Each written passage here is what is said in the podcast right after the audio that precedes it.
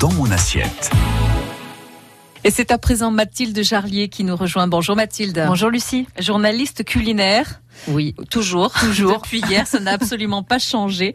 Et alors aujourd'hui, vous voulez nous parler de chocolat, mais de ces chocolats qui traînent peut-être un petit peu hein, depuis quelques semaines, les chocolats de Pâques. Eh oui, hein, euh, aujourd'hui on est mercredi, c'est le jour des enfants, donc euh, j'ai trouvé un sujet euh, qui va vous parler à tous. Hein. Que faire des chocolats de Pâques qui nous restent hein, et dont personne ne veut Parce que quand on a des enfants, on se retrouve avec des œufs et des grands-parents, des tantes, des tontons, des amis, des parents du boulot. Bref, si on n'a pas un gros gros gourmand à la maison pour tout manger, on se retrouve avec un stock pour 10 ans, soyons clairs. Mais rassurez-vous, plutôt que de tout jeter hein, quand le chocolat est devenu immangeable ou qu'on soit ou, qu'on sait plus où le mettre, hein, tout mhm. simplement, eh bien on peut l'utiliser dans quelques recettes qui va vraiment enchanter les enfants. Ah, des recettes bienvenues parce que là ça fait quand même quelques semaines qu'ils sont là ces chocolats, il faut absolument les utiliser. Quel type de recettes par exemple? Alors on a tout un tas de manières de recycler nos œufs de Pâques. Hein. Euh, on peut par exemple imaginer de faire des muffins, euh, ces petits gâteaux individuels. Hein, vous savez, euh, pour cela, rien de plus, simple. Il faut préparer une pâte à muffins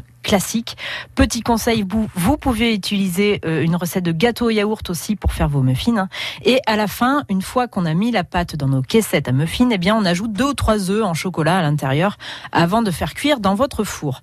On peut aussi, pourquoi pas, préparer des cookies avec nos œufs de Pâques. Hein. Alors, pour cela, deux options. Soit vous coupez vos œufs en chocolat en morceaux pour former comme des pépites mhm. et les intégrer à votre pâte à cookies crue avant cuisson. Soit on place des petits œufs entiers sur les boules de cookies avant cuisson. Mhm. Euh, petite astuce aussi hein, pour rester dans l'esprit cookie, on peut tout à fait imaginer de faire un gros cookie, un cookie géant à l'intérieur. Ah, ça me plaît ça. Ouais, on va venir disposer dans tous nos œufs de Pâques, un semblable ou différent, ça peut être cool hein, euh, mm. de, mélanger le chocolat blanc, le chocolat euh, au lait, chocolat noir. ça donne un petit peu de diversité et cela change vraiment des cookies traditionnels pour le coup et ça donne un petit un petit air de fête au goûter pour les enfants. plutôt sympa. On peut aussi les insérer dans des gâteaux plus classiques. Oui, tout à fait. Hein. Nos œufs de Pâques, on va pouvoir les mettre à l'intérieur d'un 4 quarts ou même d'un gâteau au chocolat. Cela va amener une dose chocolatée en plus hein, et une vraie originalité pour le coup. Et cela empêche aussi et surtout de gaspiller encore une fois et éviter de jeter tous ces œufs qui commencent à faire un peu la tête. Mhm. Euh, s'ils sont encore en forme, euh, nos petits œufs, euh, et pas trop fatigués, on peut les utiliser aussi pour décorer nos gâteaux. on peut faire un nid d'œuf sur un gâteau yaourt ou cercler nos gâteaux de petits œufs autour. Mais parfois, il peut rester des morceaux de, moulage de Pâques, donc, qui ne sont pas euh, en forme d'œuf. Hein. Oui, euh, oui, oui, les fameux moulages hein, euh, qu'on a, qu'on a commencé à manger et qu'on n'a pas fini. J'ai une astuce toute simple hein, pour pourquoi ne pas le faire fondre ce chocolat et le transformer en ou le transformer en chocolat, en copeaux de chocolat en fait à mettre dans un yaourt ou, des cookies pour revenir à nos cookies.